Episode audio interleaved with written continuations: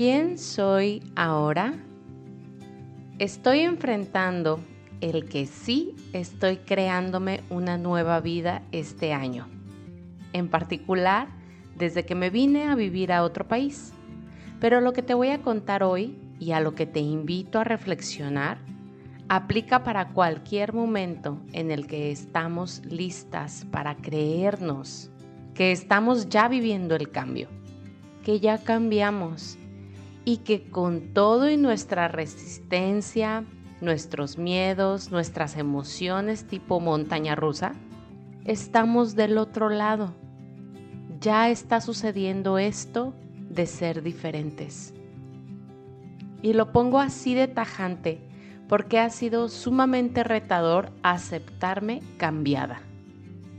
Observé con detenimiento que los estados de culpa, cansancio y estancamiento, de los cuales te platiqué en los episodios anteriores, se derivaban todos de una misma causa, el no aceptarme cambiada.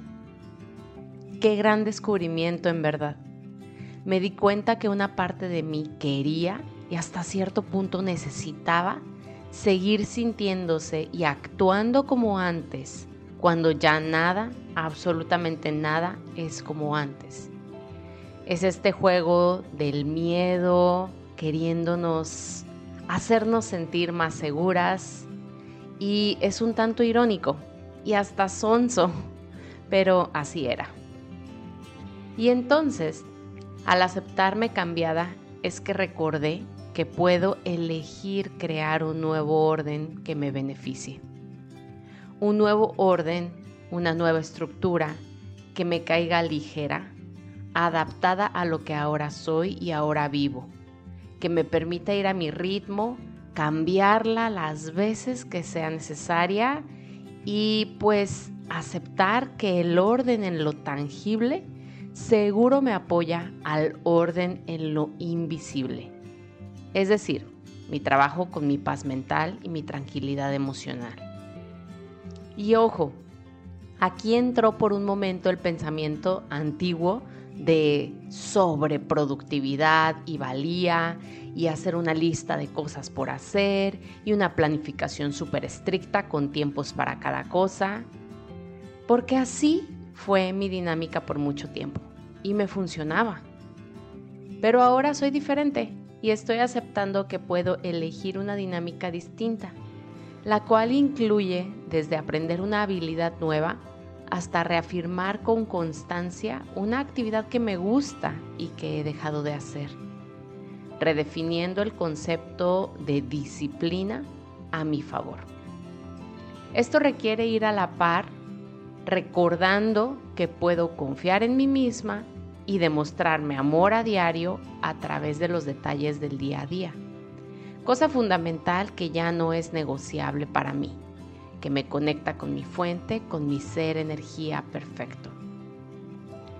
Al crear un nuevo orden en mi día a día, incluyo actividades que fortalezcan la relación conmigo misma, como lo es el journaling o el grabarte estos episodios y actividades que fortalezcan las relaciones que tengo con otros, como el estar estudiando temas de identificar y comunicar emociones y necesidades para establecer vínculos más amorosos. Este nuevo orden incluye rituales que me conectan y actividades también básicas como lo son tareas de mi hogar. La limpieza, el cocinar, el darle orden a lo que veo. Y también actividades sociales convivir con otros seres humanos, que, ojo, también son reflejo de mí misma, sin olvidarnos de esto. Gestionar un nuevo orden en mi vida viene de la inspiración que veo de otros a través de mis redes sociales. Sí, pero más importante viene de escucharme y aceptar incluir todo eso que necesito y que a pesar de que me cause miedo, me atreva a incluir también todo eso que quiero. Con todo esto, mi intención es que reflexionemos juntas sobre la calidad de vida que estamos eligiendo y creando a diario a través del orden de nuestro día a día.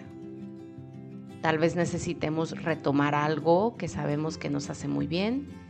Tal vez requerimos aprender a hacer algo completamente diferente que nos reta. Tal vez toca hacer más o hacer menos. Lo que sí estoy segura es que todo esto podemos llevarlo con una conciencia de presencia, recordando que la vida es tan solo un juego de colores. Gracias por estar aquí y compartir este episodio con tus personas luz, personas que quieres ver felices y en calma.